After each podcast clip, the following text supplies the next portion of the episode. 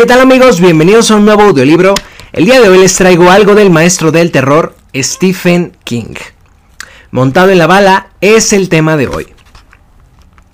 Esta historia nunca se la he contado a nadie, ni tenía previsto hacerlo, y no exactamente por miedo a no ser creído, sino por vergüenza. Y porque era mía. Siempre he tenido la sensación de que contarla equivaldría a rebajarnos los dos, yo y la historia, volviéndola más pequeña, más anecdótica, como esos cuentos de fantasmas que se explican en los campamentos antes de apagar la luz. Creo que también tenía miedo de que si la contaba, si la escuchaba con mis propios oídos, podría empezar a no creérmela, pero desde la muerte de mi madre no duermo bien. Solo descanso a ratos cuando se me cierran los ojos, aunque me despierto enseguida temblando. Va bien dejar encendida la lámpara de la mesita de noche, pero menos de lo que cabría esperar. De noche hay tantas sombras. ¿Os habéis fijado? Muchas, hasta con luz. Piensas que las largas podrían ser de cualquier cosa, cualquier cosa.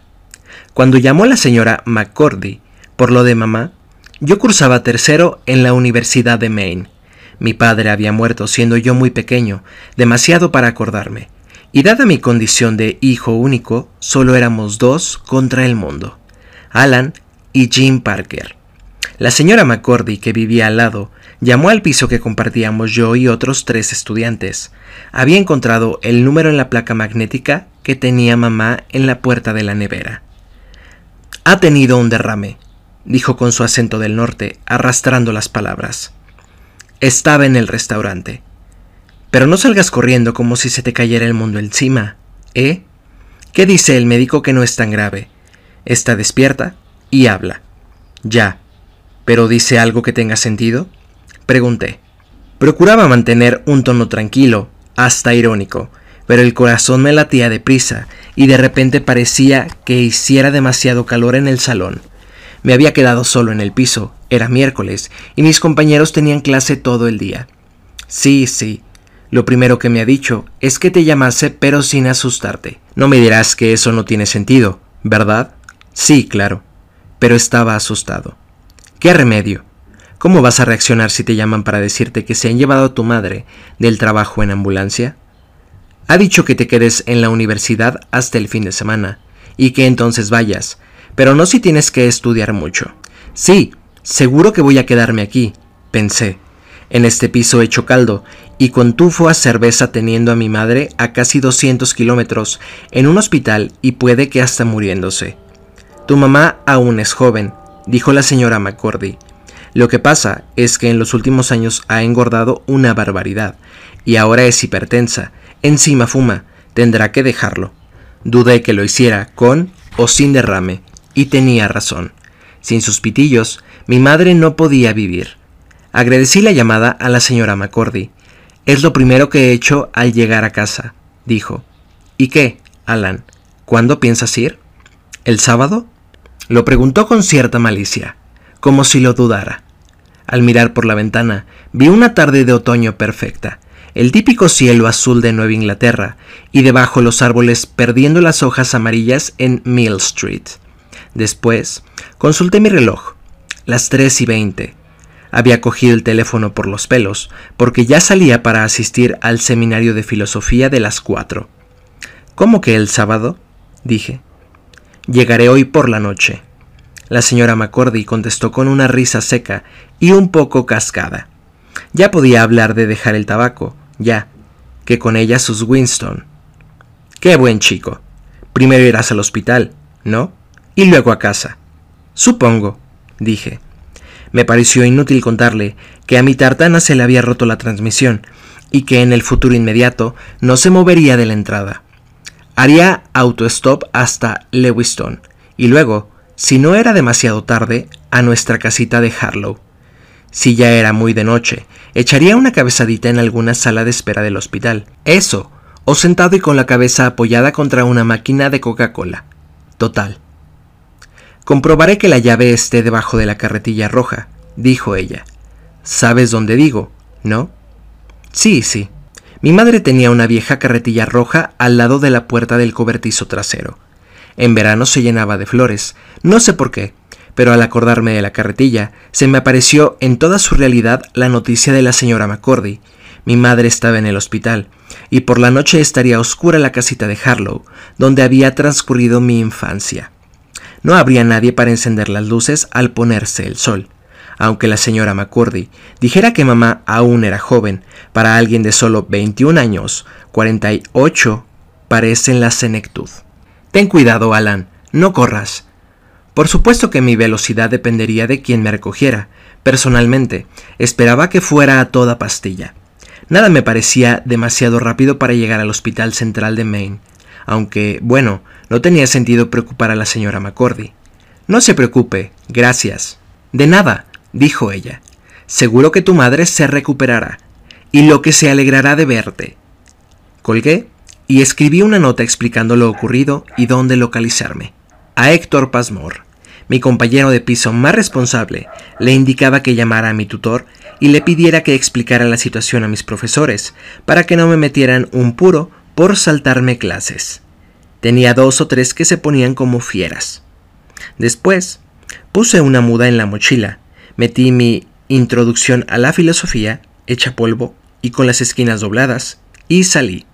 A la mañana siguiente, y a pesar de que sacaba buenas notas, abandonaría esa asignatura.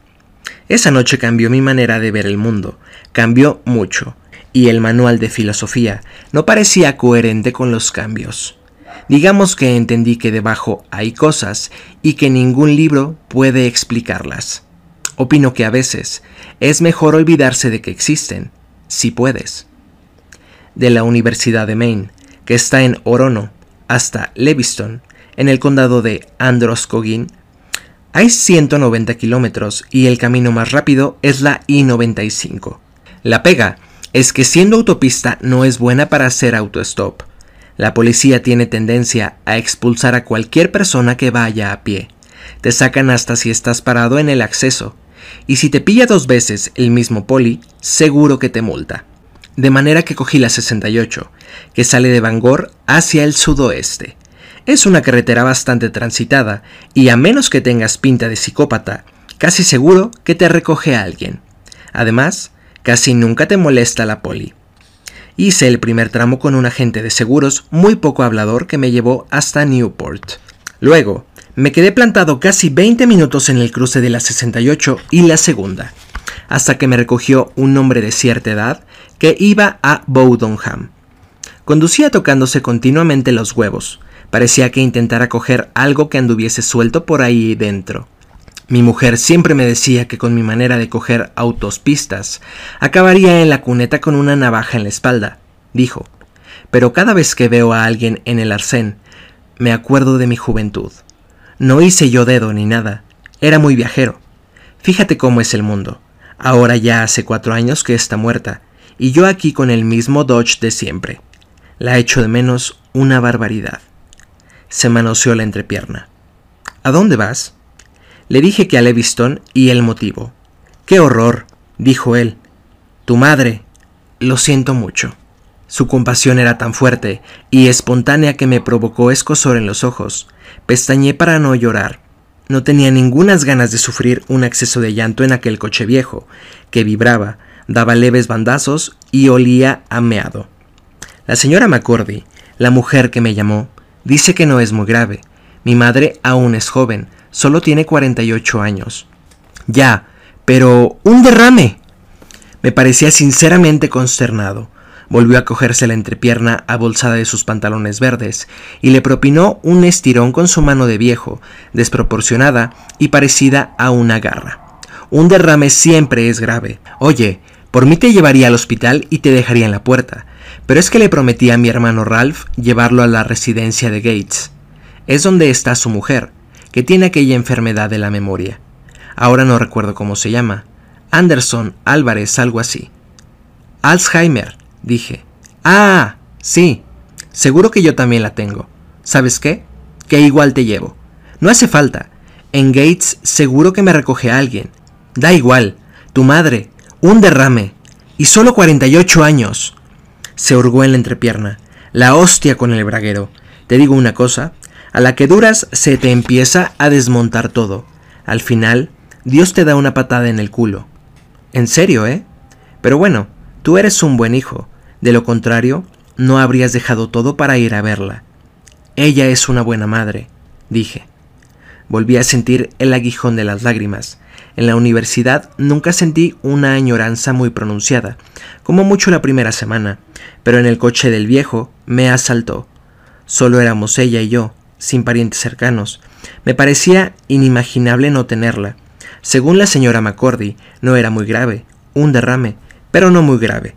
Más vale que me haya dicho la verdad, pensé. Más vale. Hicimos un trecho de camino en silencio. No era el viaje rápido que había deseado. El viejo se quedaba plantado en los 70 por hora y a veces cruzaba la línea continua para darse un paseíto por el otro carril. Pero largo si era. En el fondo, también me convenía. La carretera 68 se ofrecía a nuestra vista hilvanada por varios kilómetros de bosque, partiendo en dos los pueblecitos que aparecían y desaparecían en un lento abrir y cerrar de ojos, cada uno con su bar y su gasolinera de autoservicio. New Sharon, Ofelia, West Ofelia, Afganistán, que, por extraño que parezca, se había llamado Afganistán. Mechanic Falls, Castle View y Castle Rock el azul del cielo fue perdiendo luminosidad a medida que el día se retiraba de él. El viejo empezó por encender las luces de estacionamiento y luego los faros. Eran las largas, pero él no parecía darse cuenta, ni siquiera cuando los coches que venían en sentido contrario lo avisaban con las suyas. Mi cuñada no se acuerda ni de su nombre, dijo. No le preguntes nada, porque no sabe decir ni mu. Culpa de la enfermedad de Anderson. Mira, de una manera como diciendo, Quiero salir. Aunque para eso tendría que acordarse de las palabras. ¿Entiendes lo que quiero decirte? Sí, contesté. Respiré hondo y me pregunté si el olor ameado provenía del viejo o si tenía un perro y lo dejaba subir al coche. Pensé si sería ofenderlo bajar un poco la ventanilla. Al final la bajé. Me pareció que no se daba cuenta, como ignoraba las luces largas de los coches del otro carril. Hacia las siete, ya en West Gates, Subimos a una colina y el viejo exclamó, Fíjate, la luna, a que está bonita. Sí que lo estaba, una bola enorme de color naranja separándonos del horizonte. No obstante, le encontré algo que me daba miedo. Parecía al mismo tiempo embarazada e infectada. De repente, viendo la luna, se me ocurrió algo horrible. ¿Y si llegaba al hospital y mi madre no me reconocía? Y si había perdido la memoria estaba en blanco y no sabía decir ni mu, y si el médico me decía que tendría que cuidarla a alguien hasta que muriera, y ese alguien, lógicamente, tendría que ser yo, porque no había más candidatos. Adiós a la facultad. ¿Qué dirían mis amigos y vecinos? Piensa un deseo, exclamó el viejo. El entusiasmo comunicó a su voz un tono chirriante y molesto, como de trocitos de cristal metiéndose en mi oreja se dio un estirón tremendo en la entrepierna y sonó una especie de chasquido. A mí me parecía imposible estirarse así las partes sin arrancarse un huevo, aunque estuviera de por medio el braguero. Mi padre decía que lo que se desea con la luna llena de otoño siempre se cumple. Así pues, deseé que mi madre me reconociera al entrar en su habitación, que se le iluminaran los ojos y pronunciara mi nombre. Y al punto de haber formulado ese deseo quise retractarme, porque pensé que con aquella luz anaranjada no podía salir bien ningún deseo. Ay, dijo el viejo, ojalá estuviera mi mujer. Entonces le pediría perdón por todas las cosas feas que le dije. A los veinte minutos, en el aire, los últimos vestigios del día y la luna todavía baja e hinchada. Llegamos a Gates Falls. En el cruce de la carretera 68 y Pleasant Street hay un semáforo amarillo Justo antes de llegar a esa altura, el viejo dio un volantazo y la rueda delantera derecha del Dodge subió y bajó del bordillo. Me castañaron los dientes. El viejo me miró con una excitación salvaje y desafiante. En él todo era salvaje, aunque al principio no me hubiera dado cuenta. Estaba imbuido por entero de aquella sensación de cristales rotos, y todo lo que salía de su boca parecía una exclamación. Te llevo yo. Sí, señor. Que se aguante Ralph. A la porra. Dilo y vamos. Yo quería reunirme con mi madre, pero la idea de otros treinta y pico kilómetros con olor ameado y coches haciendo luces no era muy placentera. Tampoco era agradable la imagen del viejo dando tumbos por cuatro carriles en Lisbon Street, pero el elemento principal era él. No soportaría 30 kilómetros más de estirones en la entrepierna y voz febril de cristales rotos. Oiga, dije, que no hace falta. Siga y ocúpese de su hermano. Abrí la puerta y sucedió lo que temía. El viejo alargó el brazo y me sujetó el mío con su mano nudosa de anciano, la que usaba para sobarse la entrepierna. Solo una palabra, insistió. Su voz sonó ronca, confidencial. Sus dedos se me hincaban en la carne justo debajo de la axila. Una palabra y te llevo hasta la puerta del hospital. En serio. Da igual que sea la primera vez que nos vemos. No importa. Te llevo directo. No hace falta repetí. Y de repente me entraron unas ganas locas de saltar del coche, aunque tuviese que dejar la camisa en manos del viejo. Parecía que se ahogara. Preví que al moverme aumentaría la presión de sus dedos, y que hasta podía sujetarme por la nuca, pero no. Sus dedos se distendieron, y al sacar yo la pierna, resbalaron de mi cuerpo. Entonces, como es habitual después de los momentos de pánico irracional, me extrañó haber tenido tanto miedo. ¿Por qué? Solo era una forma de vida basada en el carbono en único sistema Dodge, igual de viejo que ella, y con olor a orina, decepcionado por ver rechazado su ofrecimiento, un viejo cualquiera, perpetuamente incómodo, con su braguero. ¿Por qué me había asustado tanto? Gracias por traerme, y por el ofrecimiento, dije. Pero si voy por ahí, señalé Pleasant Street, me cogerán enseguida. Primero no dijo nada. Luego suspiró y asintió con la cabeza. Sí, mejor por ahí, dijo, sin entrar, que en el pueblo no te recoge nadie. Nadie quiere frenar y que los de atrás le toquen la bocina. Tenía razón. Era inútil hacer autostop dentro de una población, aunque fuera pequeña como Gates Falls. Supongo que era verdad lo de que había viajado mucho a dedo. Pero, ¿estás seguro? Ya sabes lo que dicen del pájaro en mano. Volví a titubear. En lo del pájaro también tenía razón. A menos de dos kilómetros del semáforo, Pleasant Street se convertía en Rich Road. Recorría 80 kilómetros de bosque y se juntaba con la carretera 196 en las afueras de Leviston. Casi era de noche, lo cual, de cara al auto-stop, siempre es una desventaja porque cuando te iluminan un par de faros en una carretera rural, siempre pareces un fugitivo del reformatorio de Wingham, aunque vayas peinado y con la camisa metida en los pantalones. Pero no, no quería seguir con aquel viejo. Incluso fuera del coche y a salvo, le encontraba algo inquietante. Quizás solo fueran los signos de exclamación que parecían marcar todas sus palabras. Además, siempre he tenido suerte haciendo auto-stop. Seguro, dije, y gracias otra vez. Encantado, hombre, encantado. Mi mujer cayó y vi que le afloraban lágrimas en los ojos. Volví a darle las gracias y cerré la puerta antes de que tuviera tiempo de añadir nada. Crucé la calle a paso rápido, con el semáforo proyectando mi sombra intermitentemente. Al llegar a la otra acera miré hacia atrás. El Dodge seguía aparcado delante de Frank's Fountain and Fruits. A la luz del semáforo y de la farola que había a unos siete metros del coche, vi al viejo derrumbado en el volante. Temí que estuviese muerto, que lo hubiese matado yo con mi negativa a dejarme llevar. Entonces apareció otro coche en la esquina, y el conductor hizo luces al Dodge. Esta vez el viejo puso las cortas, así supe que seguía con vida, y condujo el Dodge lentamente hasta doblar la esquina. Cuando se hubo perdido de vista, miré la luna. Empezaba a perder su hinchazón anaranjada, pero conservaba algo siniestro. Caí en la cuenta de que nunca había oído que se formularan deseos con la luna llena. Con el lucero del alba sí, pero no con la luna. Entonces volví a tener ganas de retirar el mío. Con la noche casi cerrada, y yo en el cruce, acudió a mi mente con toda naturalidad la historia de la pata de mono. Abandoné Pleasant Street enseñando el pulgar a los coches que pasaban, pero ni siquiera reducían la velocidad.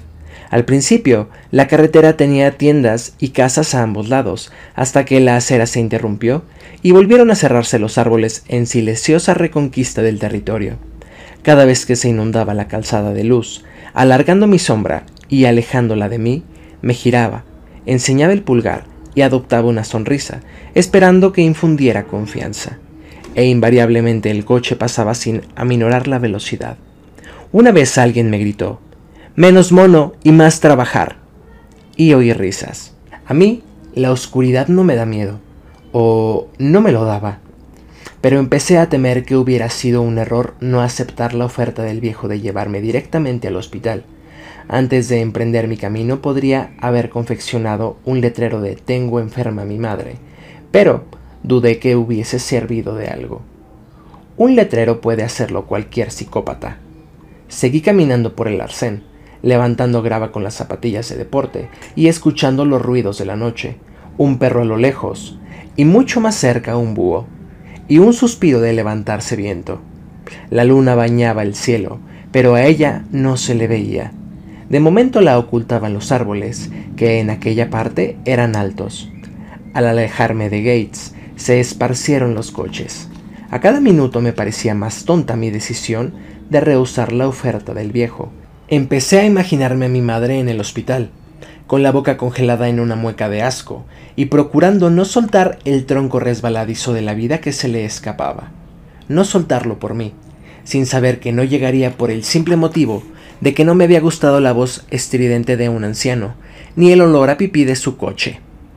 Ascendí por una colina bastante empinada, y no volvió a iluminarme la luna. A mi derecha ya no había árboles, sino un pequeño cementerio rural. Las lápidas reflejaban la pálida luz. Una de ellas tenía al lado algo pequeño y negro que me miraba desde el suelo. Me acerqué por curiosidad y la cosa negra, al moverse, se convirtió en una marmota. Se escabulló entre la hierba alta, no sin dirigirme una breve mirada de reproche con sus ojos rojos. De repente, me sentí cansadísimo mejor dicho, al borde del agotamiento. Hacía cinco horas desde la llamada de la señora McCurdy, y que funcionaba a base de pura adrenalina, pero se me había acabado el suministro. Eso era lo malo. Lo bueno era que había superado la inútil e histérica sensación de urgencia, al menos de momento. Había tomado una decisión. Había preferido Rich Road a la carretera 68 y no tenía sentido reprochármelo. Se acabó lo que se daba decía mi madre. Era lo suyo. Ir soltando pequeños aforismos zen que casi tenían sentido. No sé si éste lo tenía, pero me dio ánimos. Si llegaba al hospital y la encontraba muerta, no tenía remedio. Sin embargo, según la señora McCordy, el médico había dicho que no era muy grave. También había dicho que mamá aún era joven, un poco gorda, de acuerdo, y para colmo fumadora habitual, pero joven. Yo, entre tanto, estaba muy lejos de ahí y de repente no tenía fuerzas. Tenía los pies como metidos en cemento. El cementerio estaba rodeado por un murete de piedra con una brecha de donde salían las rodadas. Me senté en el murete con los pies en uno de los surcos. Desde ahí se veía un buen trecho de Rich Road en ambas direcciones. Cuando viera faros viniendo del oeste, es decir, yendo hacia Leviston, podría volver al arcén y enseñar el pulgar. Mientras tanto, me quedaría sentado con la mochila en las rodillas a la espera de que mis piernas recuperaran fuerza. La hierba desprendía una neblina baja y casi transparente que brillaba. Una brisa naciente hacía susurrar los árboles que rodeaban el cementerio por tres lados. Detrás del cementerio se oía ruido de agua y de vez en cuando una rana. Era un lugar de extraña belleza, de efectos relajantes, como una estampa de un libro de poesía romántica. Miré a ambos lados de la carretera. Nada, ni un resplandor en el horizonte. Dejé la mochila en el suelo, me levanté y entré en el cementerio. La niebla se movía perezosamente alrededor de mis pies. Las lápidas del fondo eran viejas y había bastantes caídas. Las de delante eran mucho más nuevas, me incliné apoyando las manos en las rodillas para examinar una que estaba rodeada de flores casi frescas. La luz de la luna facilitó la lectura del nombre, George Staub. Debajo figuraban las fechas que enmarcaban el breve periodo de vida de George Stauff, 19 de enero de 1977 y 12 de octubre de 1998. Era la explicación de que las flores aún no se hubiesen marchitado. El 12 de octubre había sido anteayer, y desde 1998 solo habían pasado dos años. Los amigos y parientes de George habían pasado a presentarle sus respetos. Debajo del nombre y la fecha había algo más, una inscripción corta. Me agaché para leerla y retrocedí tropezando, muerto de miedo y con la súbita conciencia de estar solo en un cementerio a la luz de la luna. La inscripción anunciaba, se acabó lo que se daba. Mi madre estaba muerta, quizá hubiera muerto en ese mismo minuto y algo me enviaba un mensaje algo con un sentido del humor francamente de mal gusto.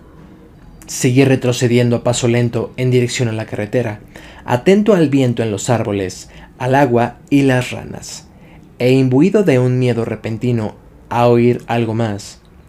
Un ruido de tierra removida, de raíces rotas y de algo no del todo muerto emergiendo, intentando coger a tientas mis zapatillas. Se me enredaron los pies y caí golpeándome el codo con una lápida y casi rozándola con la nuca. Aterricé en la hierba y vi la luna que acababa de salir de los árboles.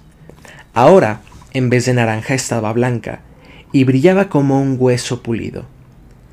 La caída no acentuó mi pánico, sino que me despejó la cabeza. No sabía qué había visto, pero no podía ser lo que creía. Cosas así eran propias del cine de John Carpenter y Wes Craven, no de la vida real. Sí, claro, me susurró una voz en la cabeza. Ahora sales y podrás seguir creyéndotelo. Podrás creértelo toda la vida. Tenía mojado el fondillo de los vaqueros, me lo separé de la piel. Volver a la lápida que marcaba el último lugar de descanso de George Stauff no fue fácil, pero tampoco tan difícil como esperaba. El viento siseaba entre los árboles, soplaba cada vez con más fuerza, señal de que cambiaba el tiempo. Me rodeaba un baile de vagas sombras. El cimbreo de las ramas hacía crujir el fondo del bosque. Me incliné hacia la lápida y leí. George Stauff, 19 de enero de 1977. 12 de octubre de 1998. Se apagó cuando empezaba. Permanecí inclinado y con las manos encima de las rodillas, sin darme cuenta de lo deprisa que me latía el corazón hasta que empezó a calmarse. No era nada, una simple coincidencia inoportuna. Era normal que me hubiera equivocado al leer. Hasta descansando y tranquilo podría haber leído mal, porque ya se sabe que la luz de la luna engaña mucho. Caso cerrado. Pero no, porque tenía claro que había leído. Se acabó lo que se daba. Mi madre había muerto. Y una mierda, repetí dando media vuelta. Al hacerlo, vi que la niebla que se enroscaba a mis tobillos había empezado a iluminarse. Oí el murmullo de un motor acercándose. Venía un coche. Me di prisa en volver al otro lado de la brecha del murete, recogiendo la mochila. Los faros del coche que se acercaba estaban a media colina. Saqué el pulgar justo cuando me enfocaban, deslumbrándome un poco. Antes de que empezara a frenar, ya supe que pararía. Es curioso, pero a veces lo sabes. Que se lo pregunten a cualquiera que haya hecho mucho autostop. El coche pasó de largo, con las luces de freno encendidas y paró bruscamente en el arcén, cerca del final del murete de piedra que separaba el cementerio de Rich Road. Corrí con la mochila rebotándome en la rodilla. Era un Mustang, uno de esos tan elegantes de finales de los 60 y principios de los 70. El motor hacía tanto ruido que quizá el silenciador no pasara a la siguiente inspección técnica. Pero no era problema mío. Abrí la puerta y subí. Al ponerme la mochila entre los pies, noté un olor que me sonaba de algo, un poco molesto. Gracias, dije. Muchas gracias. El chico que iba al volante llevaba vaqueros desteñidos y una camisa negra con las mangas cortadas. Estaba bronceado y era muy musculoso con una línea azul tatuada alrededor del bíceps derecho. Llevaba una gorra al revés.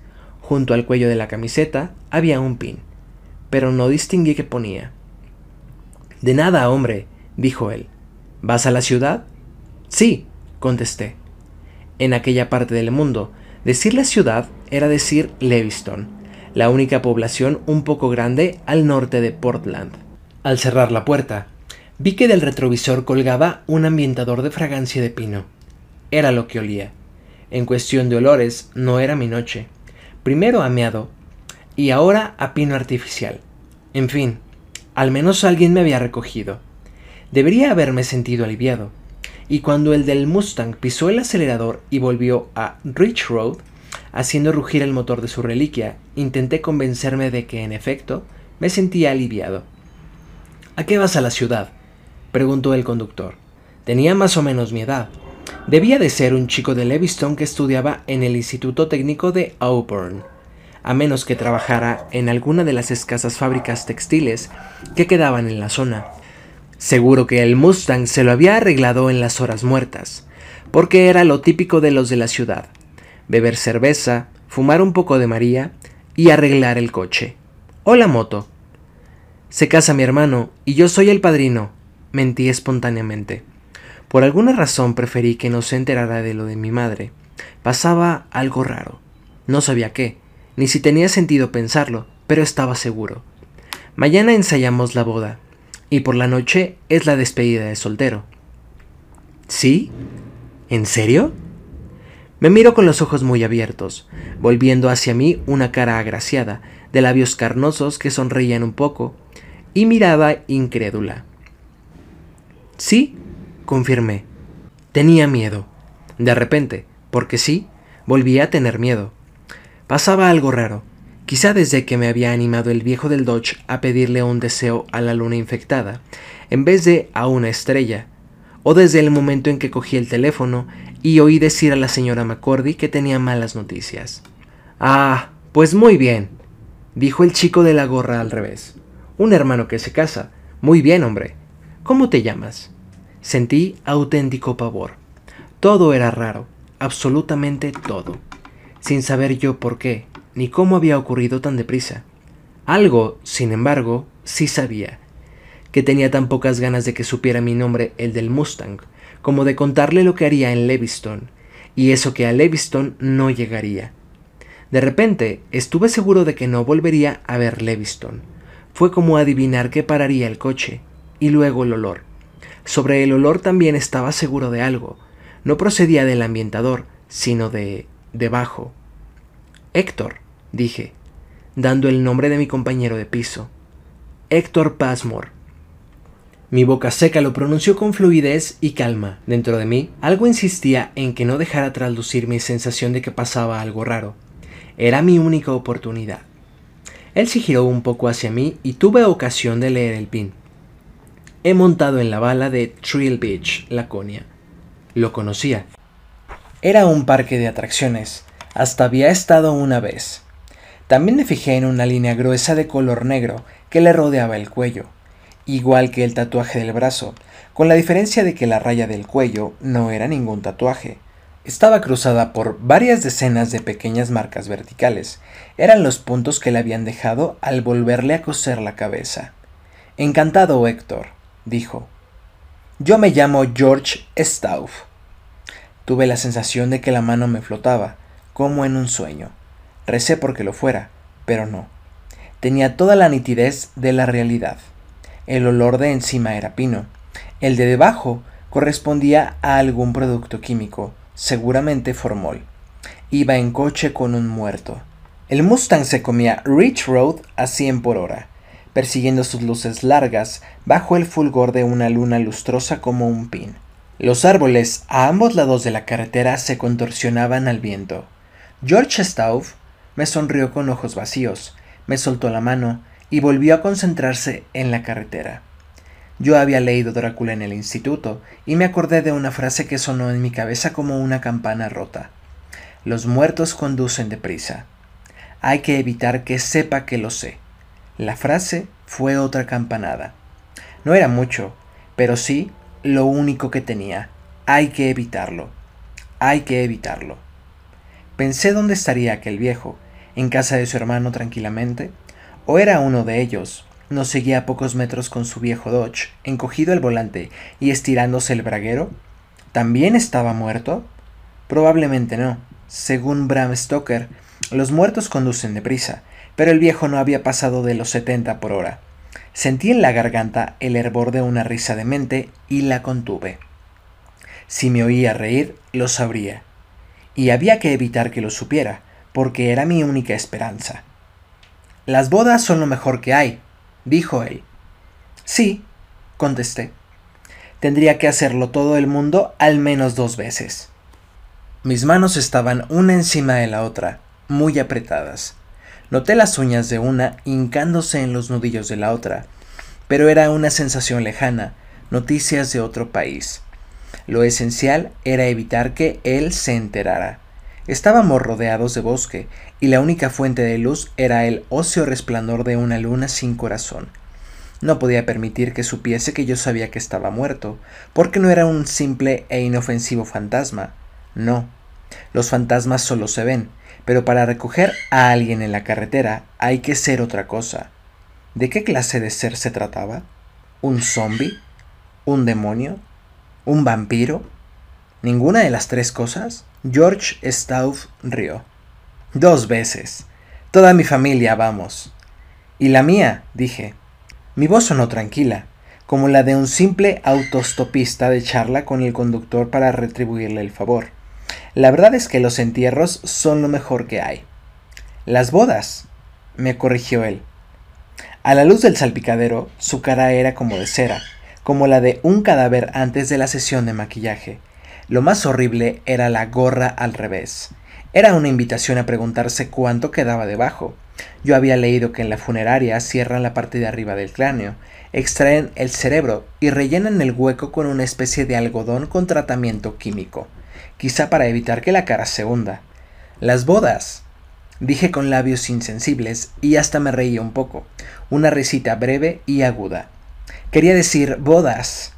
Siempre se dice lo que se quiere decir, contestó el conductor sin perder la sonrisa. Lo mismo que pensaba Freud.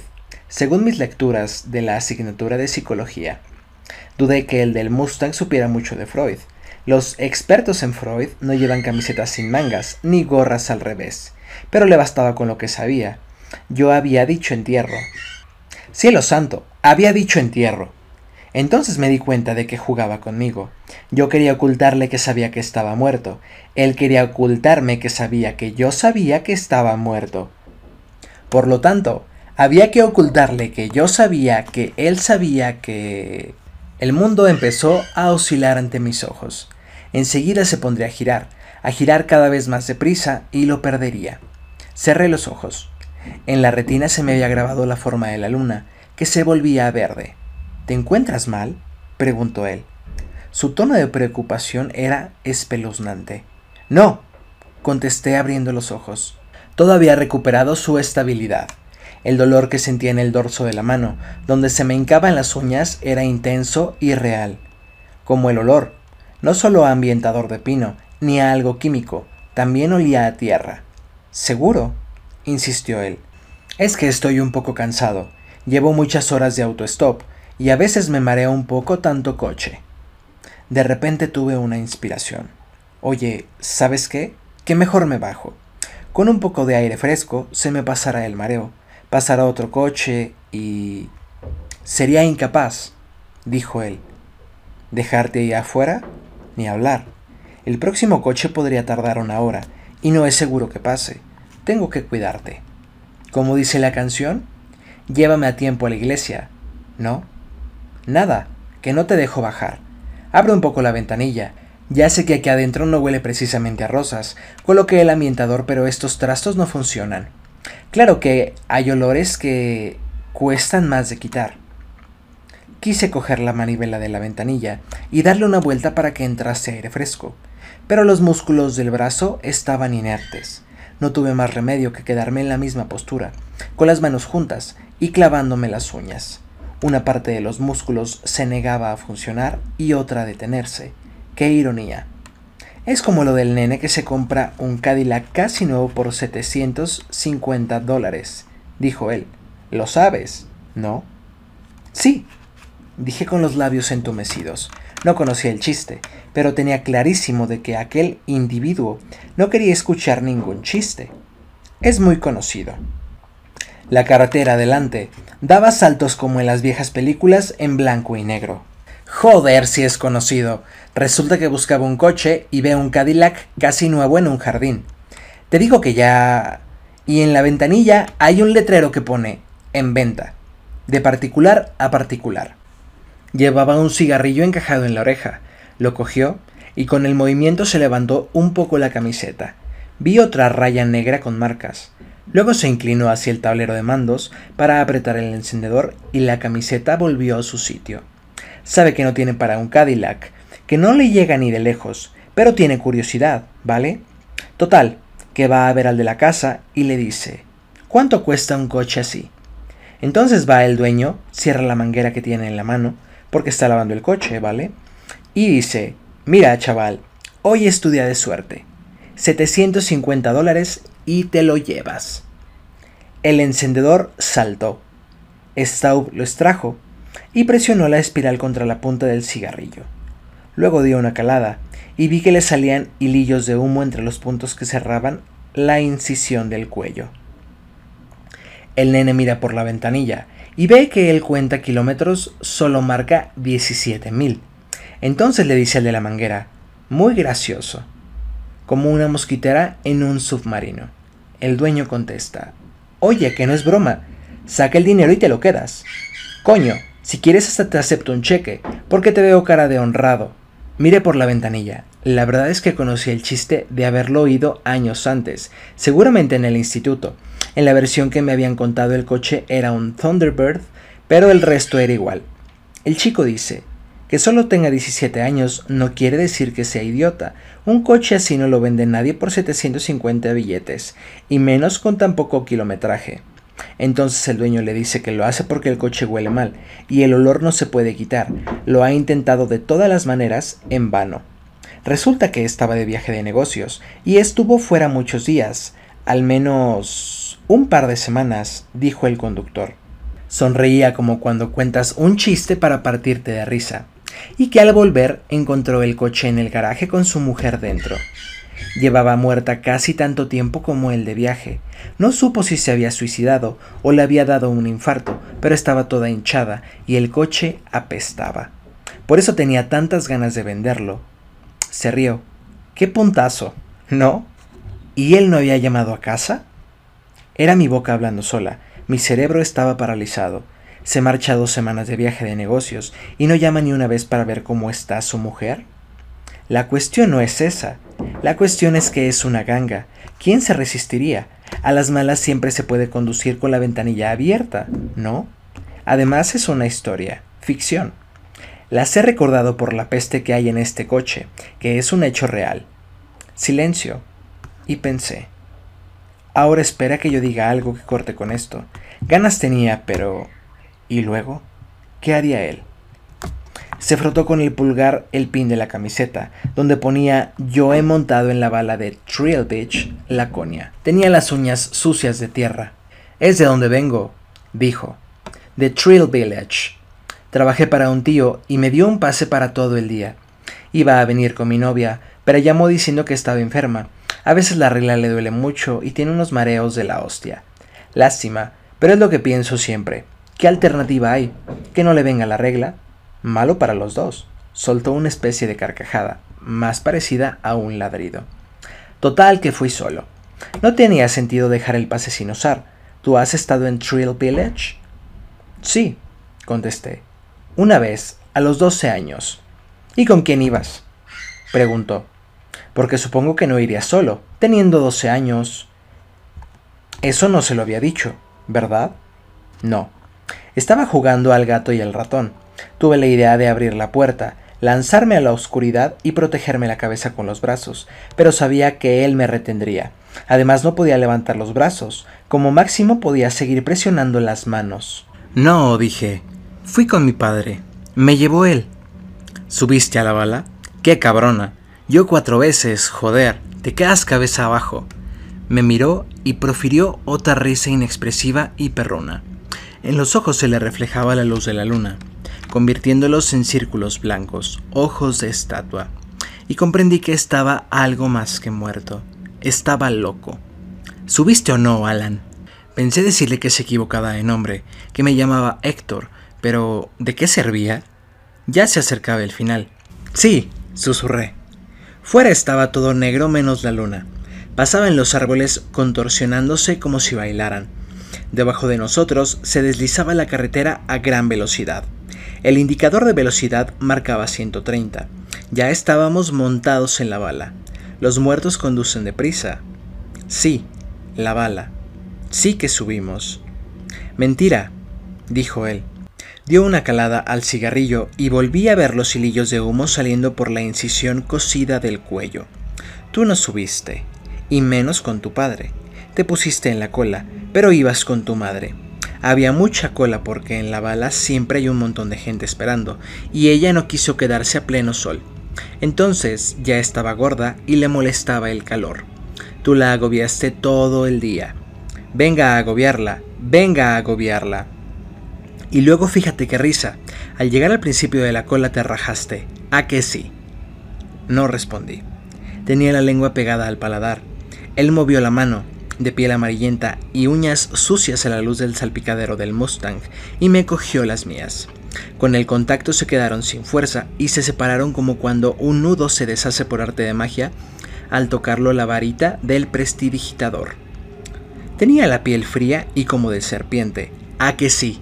Sí, musité. Al acercarnos y ver lo alto que era, y que arriba, donde daba la vuelta, gritaban todos, me rajé. Ella me dio una bufetada y no me dirigió la palabra hasta llegar a casa. No subí a la bala, al menos hasta ahora. Pues deberías, oye, porque es lo mejor. Es donde hay que subir, el resto no vale nada, al menos en Trill Village. Volviendo a casa, paré a comprar unas cervezas en la tienda que hay en la frontera del estado. Pensaba pasar por casa de mi novia y darle un pin de broma. Se dio unos golpecitos en el pin de la camiseta, bajó la ventanilla y arrojó el cigarrillo al viento de la noche. Pero ya debes de saber qué pasó. Naturalmente que lo sabía, como si no fuera el típico cuento de fantasmas. Tuvo un accidente con el Mustang, y la policía, al llegar, encontró el coche destrozado y a él muerto dentro. El cuerpo contra el volante y la cabeza en el asiento trasero, con la gorra al revés y los ojos vacíos mirando el techo fijamente. Desde entonces, cuando hay luna llena y sopla viento, uh, aparece en Rich Road. Volvemos enseguida, después de un breve mensaje de nuestro patrocinador. Ahora sé algo más que antes, que las peores historias son las que se han oído toda la vida. Son las verdaderas pesadillas. Los entierros son lo mejor que hay, dijo y se rió. Es lo que has dicho, ¿no? Ha sido una metedura de pata, Al. Está clarísimo. La has metido hasta el fondo. Déjame salir. Susurré. Por favor. Hombre, eso habría que hablarlo, dijo volviéndose hacia mí. ¿Sabes quién soy, Alan? Un fantasma, dije. Hizo un ruido impaciente por la nariz y las comisuras de los labios le apuntaron hacia abajo, a la luz del cuenta kilómetros. Venga, tío, ¿qué tan corto no eres? Fantasma es el puto Casper. ¿Yo floto? ¿Ves que sea transparente? Levantó una mano y la abrió y cerró ante mí. Oí el crujido seco y sin lubricar de sus tendones. Entonces intenté decir algo. No recuerdo qué, pero no tiene importancia porque no me salió nada. Soy una especie de mensajero, dijo Staub, como de seguro, pero salido de la puta tumba. ¿Te gusta? La verdad es que salimos bastante a menudo cuando se dan las circunstancias adecuadas. ¿Sabes qué pienso? que el que manda, Dios o lo que sea, debe de tener ganas de juerga. Siempre quiere comprobar si te quedas con lo que tienes o si puede convencerte para que optes por lo que hay detrás de la cortina. Aunque tiene que coincidir todo, como esta noche. Tú solo, tu mamá enferma, intentando que te lleve alguien. ¿Verdad que si me hubiera quedado con el viejo no habría pasado nada? Dije. Ahora el olor de Staub ya no tenía secretos. Era la suma del olor punzante a productos químicos y la peste de carne en descomposición. Me extrañó no haberlo comprendido desde el principio, haberlo confundido con otra cosa. No sé qué decirte, repuso Staub. Puede que el viejo que dices también estuviera muerto. Pensé en la voz estridente del anciano, como de cristales rotos, y en el chasquido de su braguero. No, no estaba muerto. Y yo había cambiado el olor a pipí de su viejo Dodge por algo mucho peor. Pero bueno, no tenemos tiempo de comentarlo.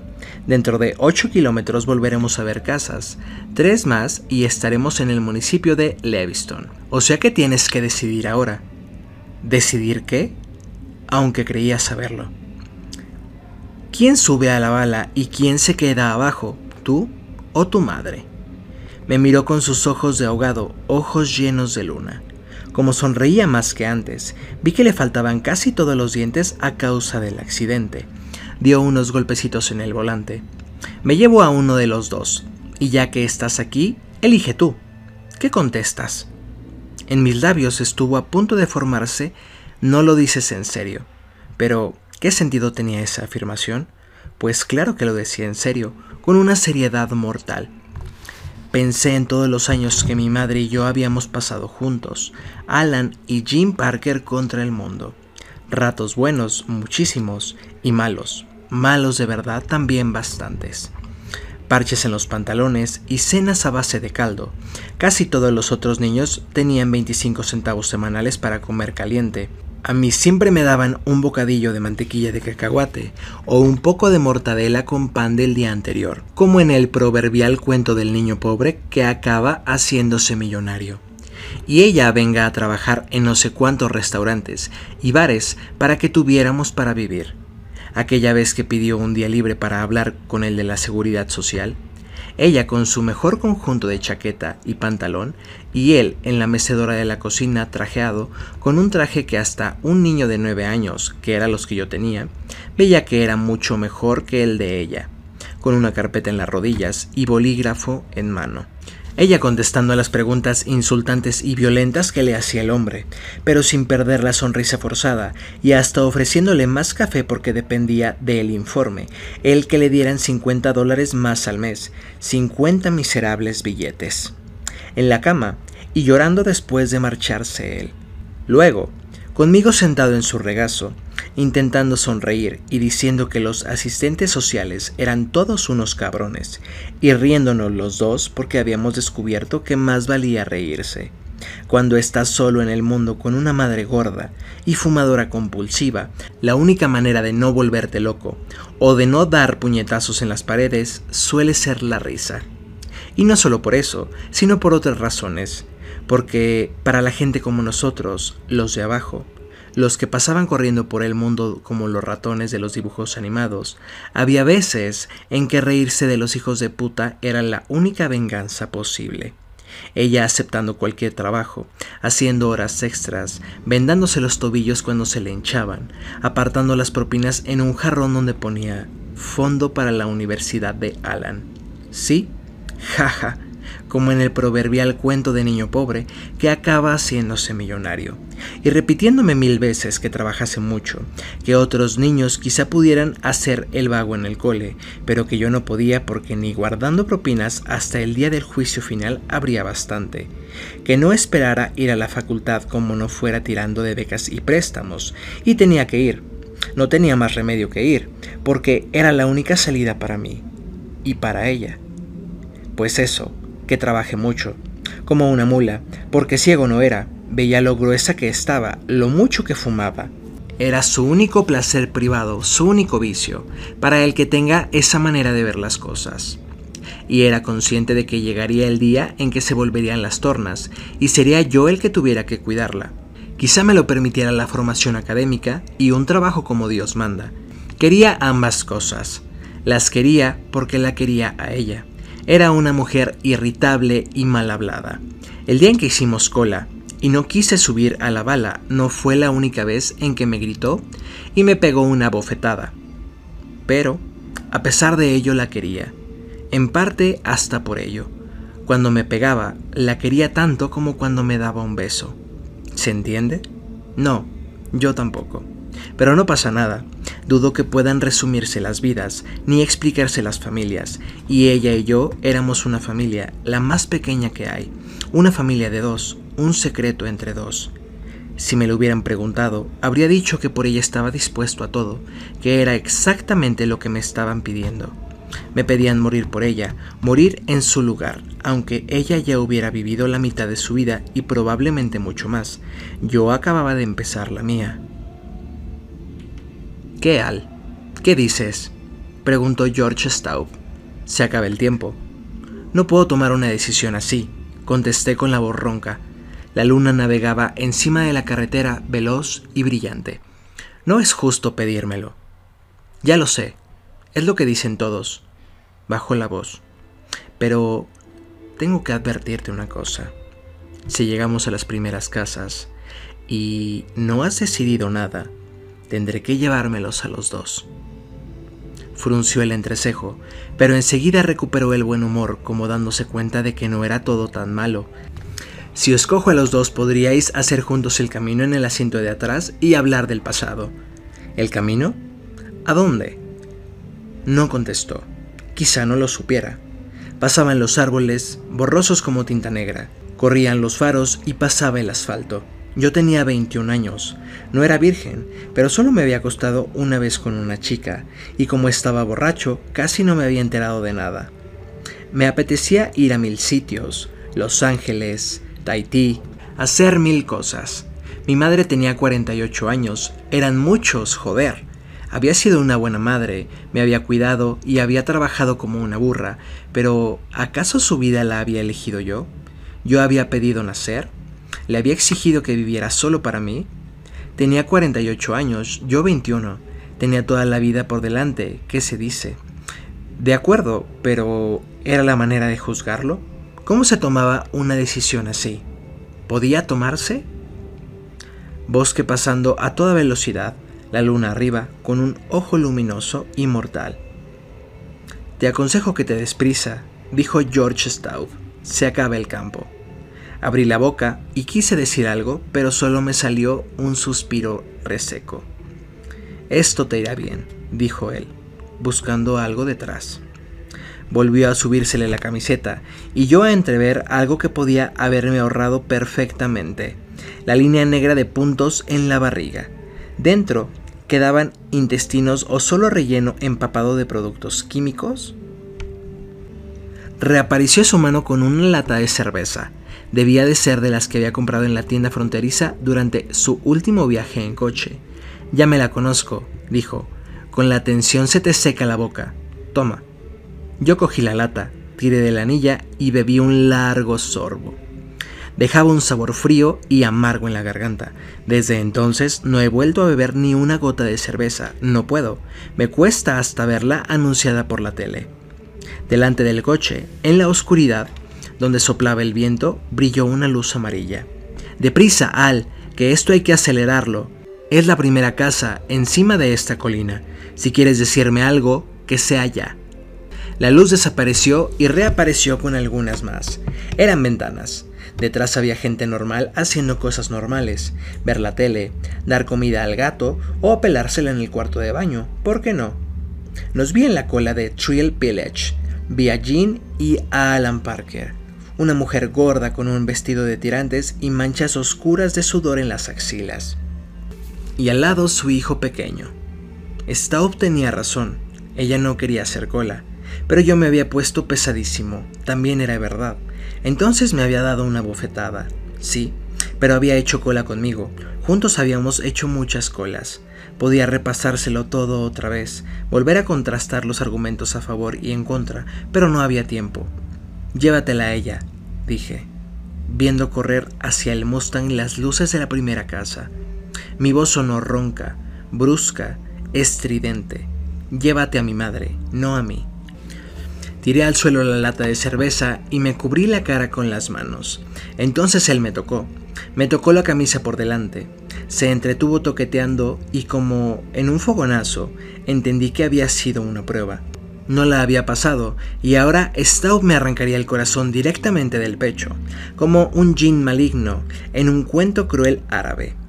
Luego apartó los dedos, como renunciando en el último momento, y su mano pasó de largo. Por un momento se me llenaron de tal modo la nariz y los pulmones de olor a muerto que estuve seguro de estarlo yo. Entonces se oyó el clic de la puerta al abrirse y entró un chorro de aire fresco que barrió la peste a cadáver. Felices sueños, Al. Me gruñó al oído antes de empujarme fuera. Salí disparado la noche de octubre, caí cerrando los ojos, levantando las manos y tensando el cuerpo contra un impacto que me rompería los huesos. Quizá grité, pero no me acuerdo bien. No se produjo ningún impacto, y después de una eternidad me di cuenta de que ya estaba en el suelo. Lo sentí debajo, entonces abrí los ojos, pero volví a cerrarlos enseguida con todas mis fuerzas. El brillo de la luna era cegador me produjo una punzada de dolor en todo el cerebro, sin quedarse detrás de los ojos, que es donde suele doler después de haber mirado la luz intensa, sino yendo hasta el fondo, justo encima de la nuca. Noté que tenía fríos y mojado las piernas y el culo, pero me dio igual. Estaba en el suelo, lo demás me era indiferente. Me incorporé con los codos y volví a abrir los ojos con cautela. Creo que ya sabía dónde estaba, y bastó una simple mirada alrededor para confirmarlo en el cementerio rural de la colina de Rich Road.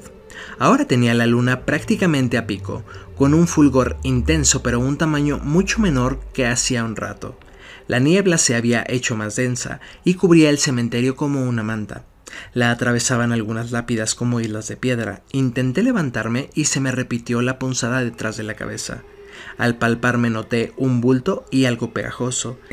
Al segundo intento logré ponerme en pie y me quedé vacilando entre las lápidas, con la niebla hasta la rodilla. Luego di media vuelta. Vi la brecha del muro y detrás Rich Road. No vi mi mochila, oculta oculta por la niebla, pero sabía que estaba ahí. La encontraría saliendo a la carretera por la rodada izquierda, con que ahí estaba mi historia, bien envuelta y con un lacito. Había parado a descansar en una colina, había entrado en el cementerio para echar un vistazo y, al apartarme de la tumba de George Stauff, había tropezado de la manera más tonta cayéndome y dándome con la cabeza contra una lápida. ¿Cuánto había durado mi inconsciencia? No dominaba la técnica de leer la hora exacta por la posición de la luna, pero menos de una hora no podía haber pasado. Suficiente para haber soñado que iba en un coche con un muerto. ¿Cuál? ¿Cuál iba a ser? George Stauff el nombre que había leído en la lápida justo antes de quedarme dormido. El típico final, ¿no? ¿Qué pesadilla he tenido? ¿Y si llegaba a Leviston y encontraba muerta a mi madre? Pues nada, lo achacaría a una simple corazonada nocturna. Se trataba de la típica anécdota para contar años después al final de una fiesta, la gente asentiría pensativamente, poniéndose muy seria, y algún atontado con coderas en la americana diría que en el cielo y en la tierra hay cosas que nuestra filosofía no puede explicar. Luego nada, la parte superior de la niebla se movía a gran velocidad, como en un espejo empañado. Esto no se lo cuento a nadie, que va, ni cuando me esté muriendo. No obstante, si de algo estaba seguro, era de que había ocurrido todo tal como lo recordaba. George Stout me había recogido en su Mustang, con la cabeza cosida al cuello y exigiéndome una elección. Y yo había elegido. Viendo llegar las luces de la primera casa, había cambiado mi vida por la de mi madre casi sin dudar. Lo comprensible del acto no atenuaba mi sensación de culpa. Suerte que nadie se enteraría. Parecía una muerte natural. ¿Qué coño? Lo sería, y yo no pensaba desmentirlo. Salí del cementerio por la rodada izquierda y al chocar con el pie en la mochila la recogí y volví a ponérmela en la espalda. Justo entonces aparecieron unos faros al pie de la colina, como siguiendo un guion. Yo levanté el pulgar con la extraña seguridad de que era el viejo del Dodge. Sí, seguro que volvía a buscarme. Era el toque final que requería la historia para redondearse del todo. Pero no, no era el viejo sino un granjero mascando tabaco en una camioneta Ford, cargada con cestas de manzanas, alguien perfectamente normal, ni viejo ni muerto. ¿A dónde vas? preguntó, y al saberlo dijo, pues nos va bien a los dos. Menos de 40 minutos después, a las 9 y 20, frenó delante del hospital. Buena suerte, espero que tu madre se recupere. Gracias, dije abriendo la puerta. Se nota que has estado nervioso, pero seguro que está bien. Una cosa, Eso mejor que te lo desinfectes, señaló mis manos. Las miré y vi varios arcos profundos y morados en cada dorso. Entonces me acordé del dolor de clavarme las uñas sin poder evitarlo, y me acordé de los ojos de Staub reflejando la luna como agua luminosa. ¿Subiste a la bala? me había preguntado. ¡Qué cabrona! Yo cuatro veces. Oye, dijo el conductor de la camioneta, ¿te encuentras bien? ¿Qué? Es que tiemblas. Estoy bien, dije. Gracias otra vez. Cerré la puerta del vehículo y enfilé el camino de entrada, ancho y con una hilera de sillas de ruedas que reflejaban la luz de la luna. Me dirigí al mostrador de información recordándome que debía poner cara de sorpresa al enterarme de que mi madre había muerto. Si no me veían sorprenderme, les parecería raro, o lo atribuirían al shock, o a que no nos llevábamos bien, o Tan enfrascado estaba en aquellos pensamientos, que al principio no entendí las palabras de la mujer de detrás del mostrador, y tuve que pedirle que las repitiera. He dicho que está en la 487, pero aún no puedes subir.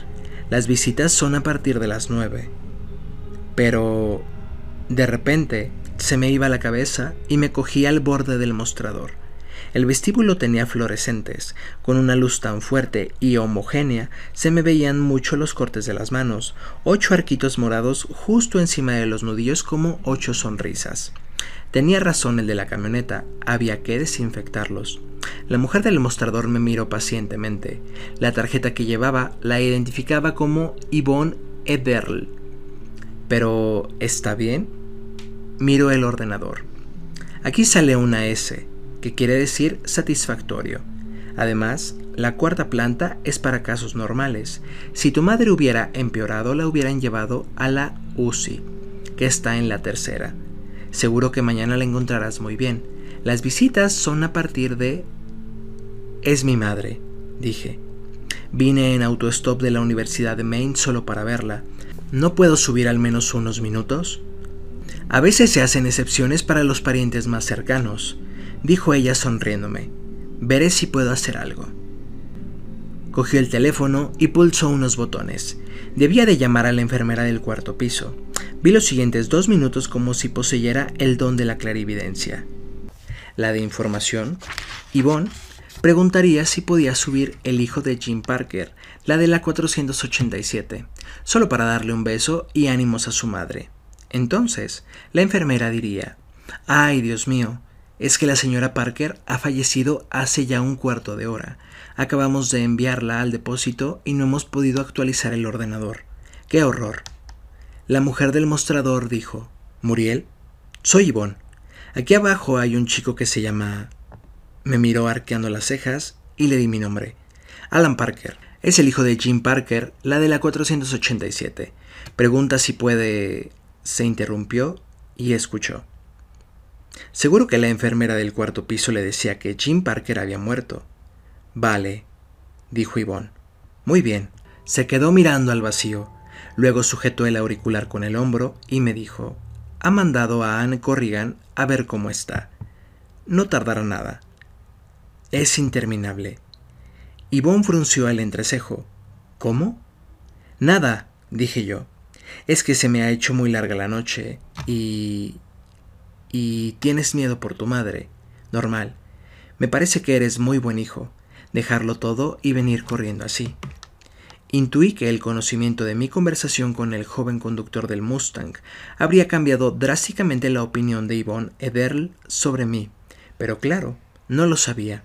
Era un secretito que compartíamos George y yo expuesto a la luz de los fluorescentes, aguardando el regreso de la enfermera del cuarto piso. Tuve la impresión de que pasaban varias horas.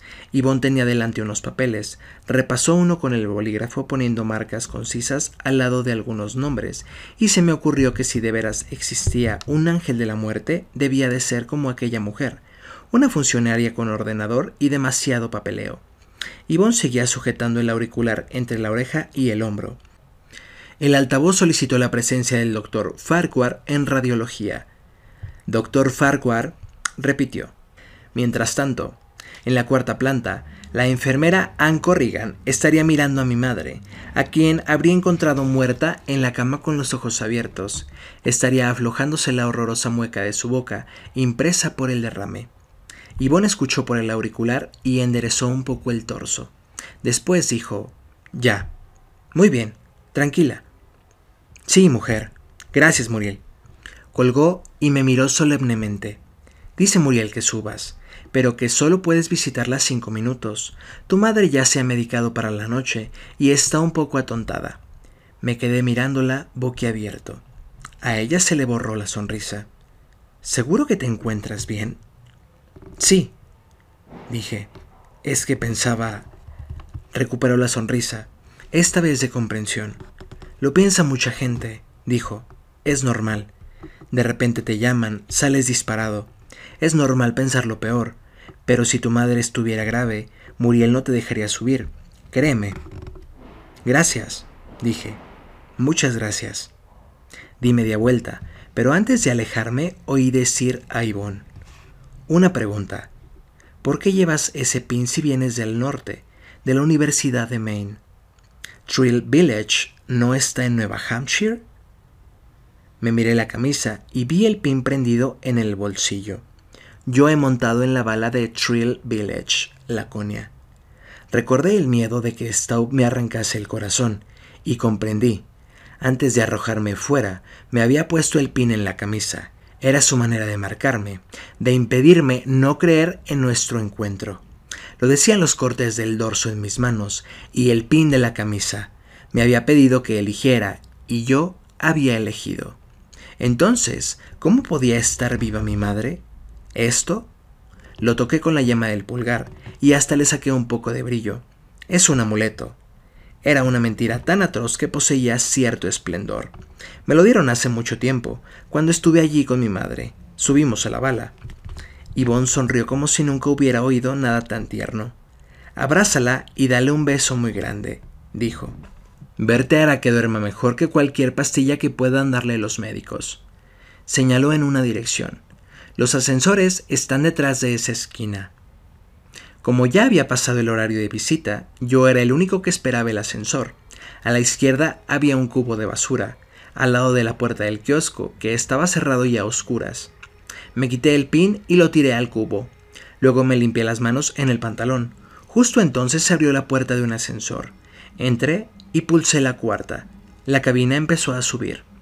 Encima de la botonera había un cartel anunciando que la semana siguiente habría una campaña de donación de sangre. Al leerlo tuve una idea, aunque más que una idea fue una certeza. Mi madre se estaba muriendo, justo ahora, yendo yo hacia su planta, en aquel amplio y lento ascensor. Habiendo elegido yo, me correspondía encontrarla. Pura lógica. Se abrió la puerta del ascensor frente a otro cartel. En este había un dedo delante de unos labios, todo al estilo de los dibujos animados y debajo la advertencia. Nuestros pacientes agradecen su silencio. El ascensor daba a un pasillo que se extendía en ambas direcciones. Las habitaciones con número impar estaban a la izquierda. Fue por donde enfilé, con la sensación de que a cada paso me pesaban más las zapatillas. Empecé a detenerme al llegar a la altura de los 470 y me quedé parado entre la 481 y la 483. No podía. Del pelo me salía, en lentos chorritos, un sudor frío y pegajoso como jarabe medio congelado. Tenía el estómago hecho una bola, como un puño en un guante de goma. No, no podía. Mejor dar media vuelta y huir como un gallina, un mierda, que es lo que era. Iría a Harlow en auto-stop y por la mañana llamaría a la señora McCordy. Por la mañana sería todo más fácil de asumir. Empecé a volverme, pero de repente una enfermera asomó la cabeza en la habitación que había a dos puertas, la de mi madre. ¿Señor Parker? preguntó en voz baja. Hubo un momento enloquecido en que casi lo negué. Luego asentí.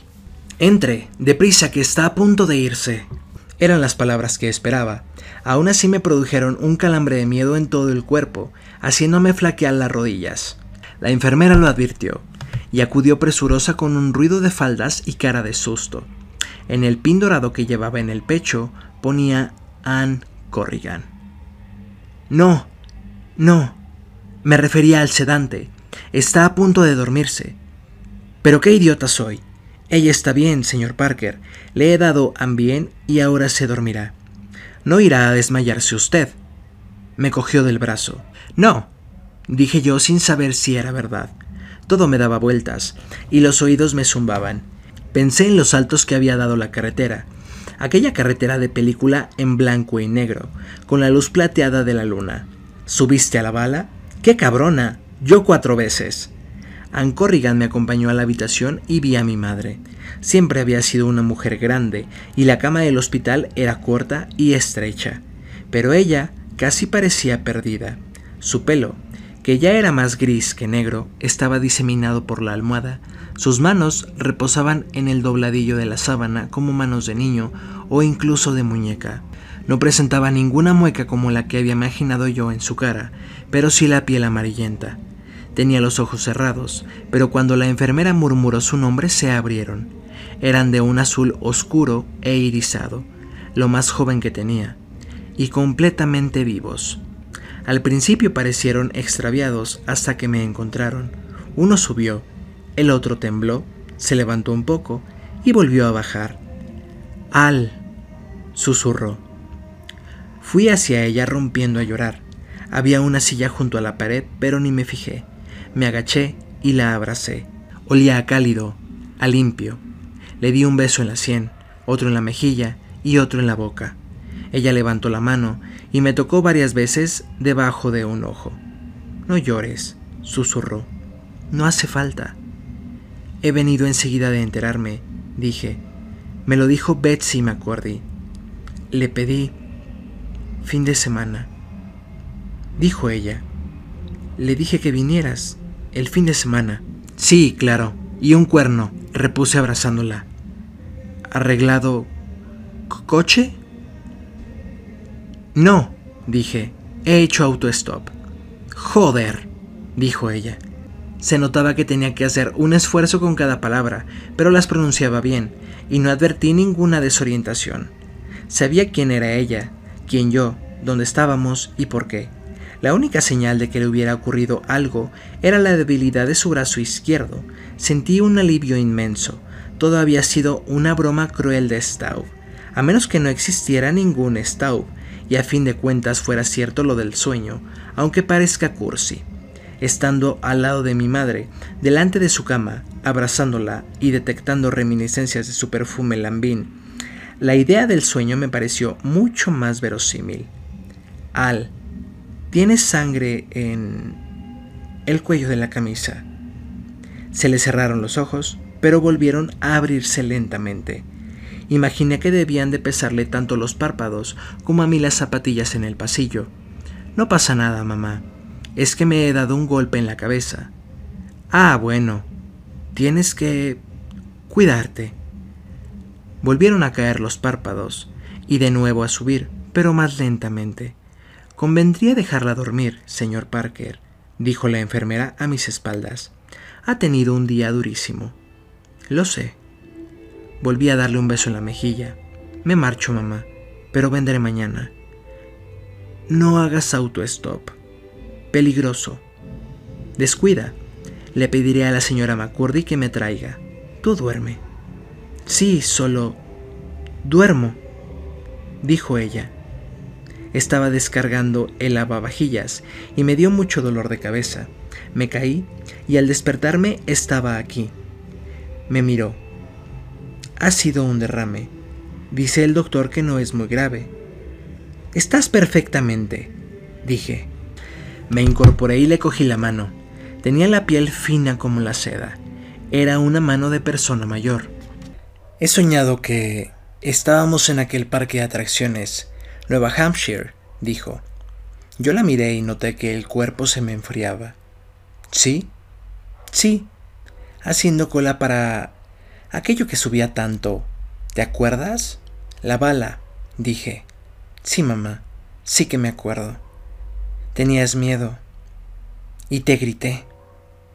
No, mamá. Su mano apretó la mía y se le marcaron las comisuras de los labios, casi hasta formar hoyuelos. Era una sombra de su típica cara de impaciencia. Sí, dijo.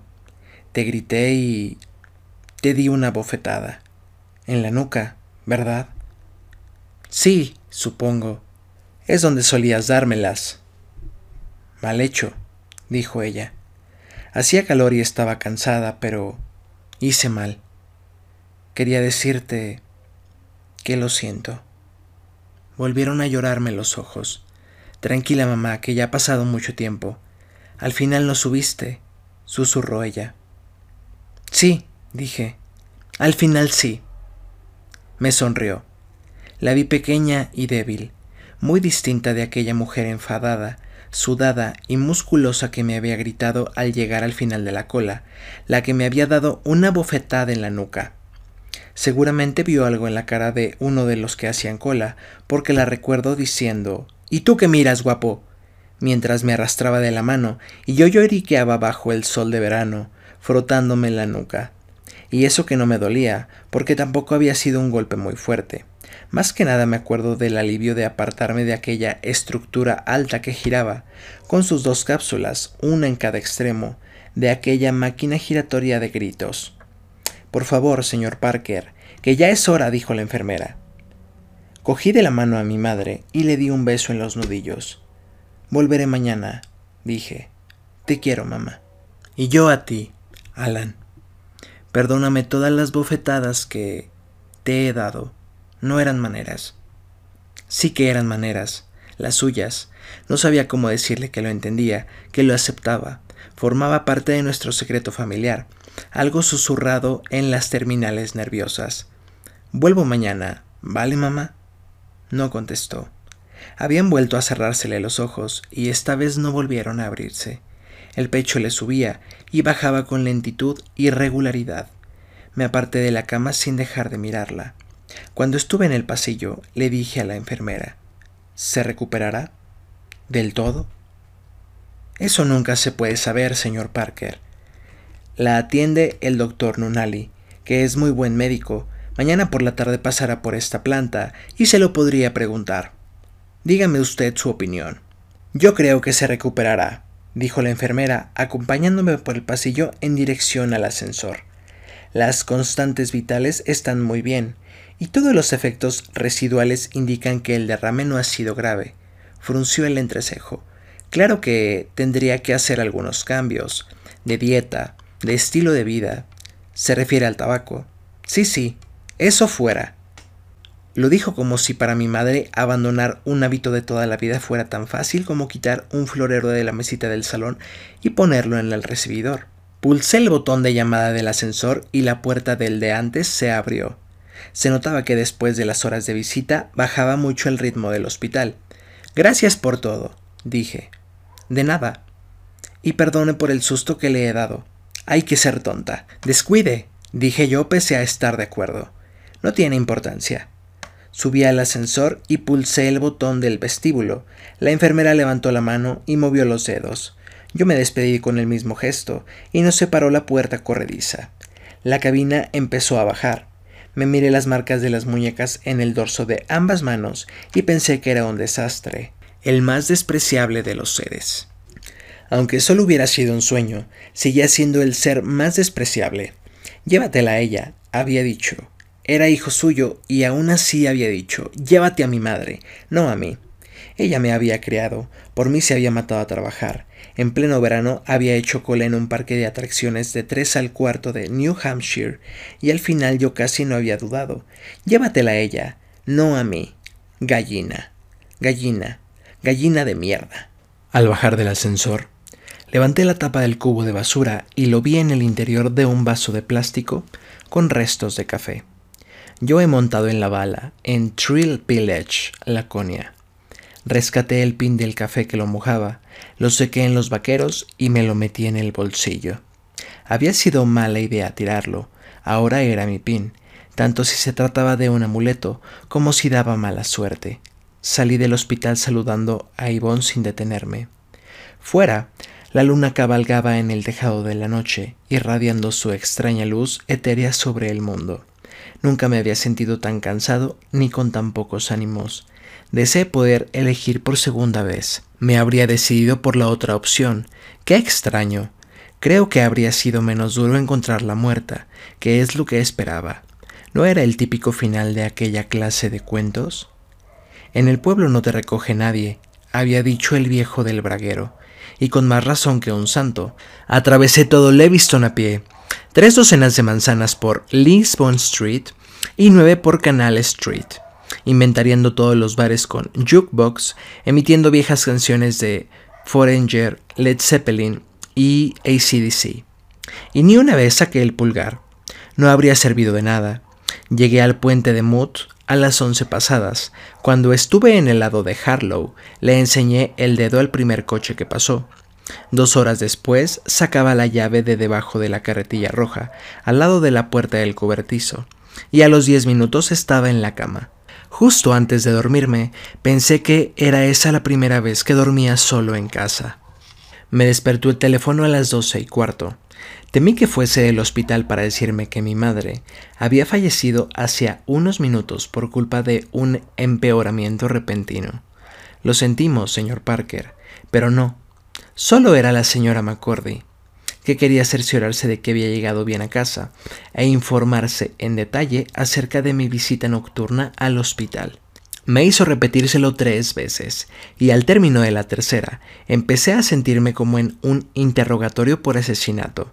También llamaba para preguntarme si quería ir con ella en coche al hospital.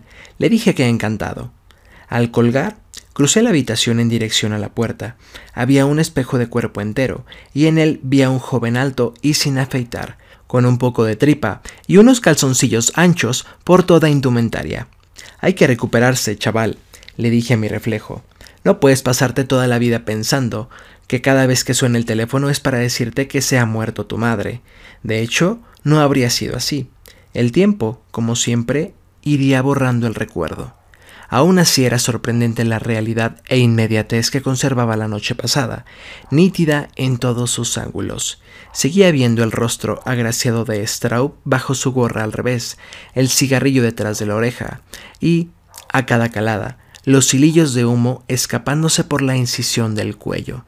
Seguía oyendo su voz contando la anécdota del Cadillac a precio de ganga, el tiempo embotaría el filo y pondría Roma las aristas, pero tardaría lo suyo.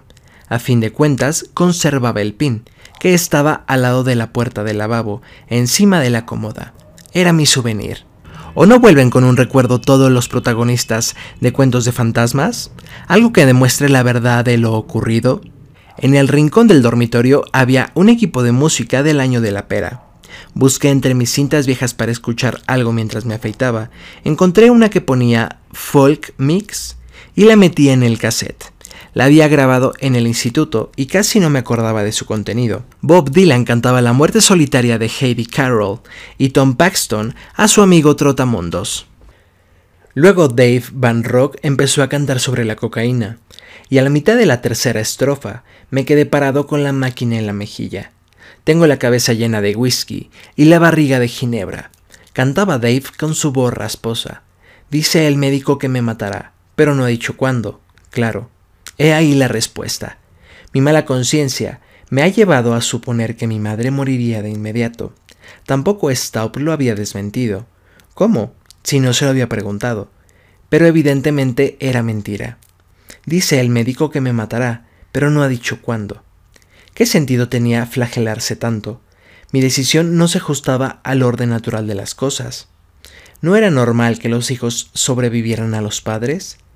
El muy hijo de puta había querido asustarme, hacer que me sintiera culpable, pero ¿qué necesidad tenía yo de tragármelo? ¿O no acabábamos subiéndonos todos a la bala? Solo intentas encontrar una excusa, algo que te haga sentir bien. Quizás sea verdad lo que piensas, pero cuando Staub te pidió que eligieras, la elegiste a ella. Eso no hay manera de esquivarlo. Aunque te estrujes el cerebro, la elegiste a ella. Abrí los ojos y me miré la cara en el espejo. Hice lo que tenía que hacer, dije. No acababa de creérmelo, pero pensé que a la larga me convencería. Fui a ver a mi madre con la señora McCordy y estaba un poco mejor. Le pregunté si se acordaba del sueño sobre Trill Village y ella negó con la cabeza. Casi no me acuerdo ni de que vinieras ayer por la noche, dijo. Tenía un sueño que me moría. ¿Tiene alguna importancia? No, ¿qué va? dije. Y le di un beso en la sien. Ninguna. Mi madre salió del hospital cinco días después. Al principio cojeaba un poco, pero se le pasó y al mes volvía a trabajar. Empezó con media jornada, pero acabó otra vez con jornada completa, como si no hubiera pasado nada. Yo volví a la universidad y conseguí trabajo en Pat's Pizza, en el centro de Orono. No pagaban mucho, pero me dio para arreglar el coche, mejor porque había perdido el poco gusto que tenía al autostop. Mi madre intentó dejar de fumar, y al principio le fue bien, pero en abril, al empezar las vacaciones, volví de la universidad un día antes, y me encontré la cocina tan llena de humo como de costumbre. Ella me miró avergonzada, pero también desafiante. No puedo, dijo. Perdona. Al, ya sé que tú no quieres que fume, y que es malo, pero sin fumar siento un vacío que no lo llena nada más. Cuando mucho me arrepiento de haber empezado. Dos semanas después de licenciarme, mi madre tuvo otro derrame, aunque leve. Ante las reconvenciones del médico, hizo otro intento de abandonar el tabaco, pero engordó más de 20 kilos y volvió a sucumbir. Dice la Biblia, como el perro vuelve a su vómito. Siempre me ha gustado esa frase. Yo encontré empleo a la primera. Suerte, imagino un trabajo bastante bueno en Portland y emprendí el de convencerla de que renunciara al suyo. Al principio fue difícil, podría haber desistido, pero cierto recuerdo me impulsaba a seguir escarbando en sus defensas. Deberías ahorrar para ti. No cuidarme, decía ella. Un día, Al, querrás casarte, y lo que te hayas gastado en mí te hará falta para tu vida de verdad. Mi vida de verdad eres tú, dije dándole un beso. Es así, te guste o no. Acabó tirando la toalla. Siguieron años bastante buenos, un total de siete. No vivíamos juntos, pero iba a verla casi a diario. Jugábamos mucho a las cartas y veíamos muchas películas en el video que yo le había comprado. Nos reíamos a capazos, ¿qué decía ella? Ignoro si esos años se los debo a George Stauff, pero fueron buenos. En cuanto a la noche de mi encuentro con Stauff, no se cumplió mi expectativa de que el recuerdo se volviera borroso, o pareciera un sueño. Cada incidente, desde el del viejo diciéndome que pidiera un deseo a la luna llena, a los dedos toqueteándome la camisa al ponerme Stauff el pin, conservó toda su claridad. Y llegó el día en que ya no encontré el pin, era consciente de habérmelo llevado al instalarme en mi pisito de Falmouth. Lo guardaba en el cajón superior de la mesita de noche, junto con un par de peines, mis dos juegos de gemelos y un pin político de hacía muchos años con un chiste sobre Bill Clinton y el sexo seguro. Pero el caso es que se perdió. Y uno o dos días después, cuando sonó el teléfono, supe por qué lloraba la señora McCordy. Era la mala noticia que nunca había dejado de esperar se acabó lo que se daba. Una vez terminado el funeral y el velatorio, cuando se marchó el último integrante de un desfile de dolientes que parecía interminable, regresé a la casita de Harlow, donde había vivido mi madre sus últimos años, fumando y comiendo donuts con cobertura de azúcar. Hasta entonces habíamos sido Jean y Alan Parker contra el mundo. Ahora solo quedaba yo. Revisé sus pertenencias, aparté los pocos documentos pendientes de algún trámite y llené varias cajas, poniendo a un lado de la habitación lo que quería quedarme y al otro lo que donaría a la beneficencia. Cuando ya faltaba poco para acabar, me arrodillé, miré debajo de su cama y encontré lo que había estado buscando, sin acabar de reconocer que lo buscaba. Un pin polvoriento, donde ponía Yo he montado en la bala, Trill Village, Laconia. Lo cogí y apreté el puño.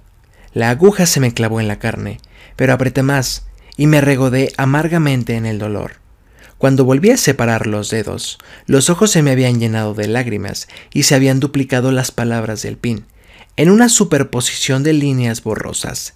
Era como mirar una película en tres dimensiones sin gafas apropiadas. ¿Ya estás contento? Pregunté a la silenciosa habitación. ¿Ya basta? Como era de esperar, no hubo respuesta. No sé por qué te molestaste. ¿De qué coño servía? Nada, ninguna respuesta. ¿Por qué iba a verla? Todo se reduce a hacer cola, hacer cola debajo de la luna y formular un deseo a su luz infectada. Haces cola y los oyes gritar. Pagan para tener miedo y la bala nunca decepciona. Cuando te toca, una de dos, o subes o sales corriendo. Yo creo que el resultado acaba siendo el mismo.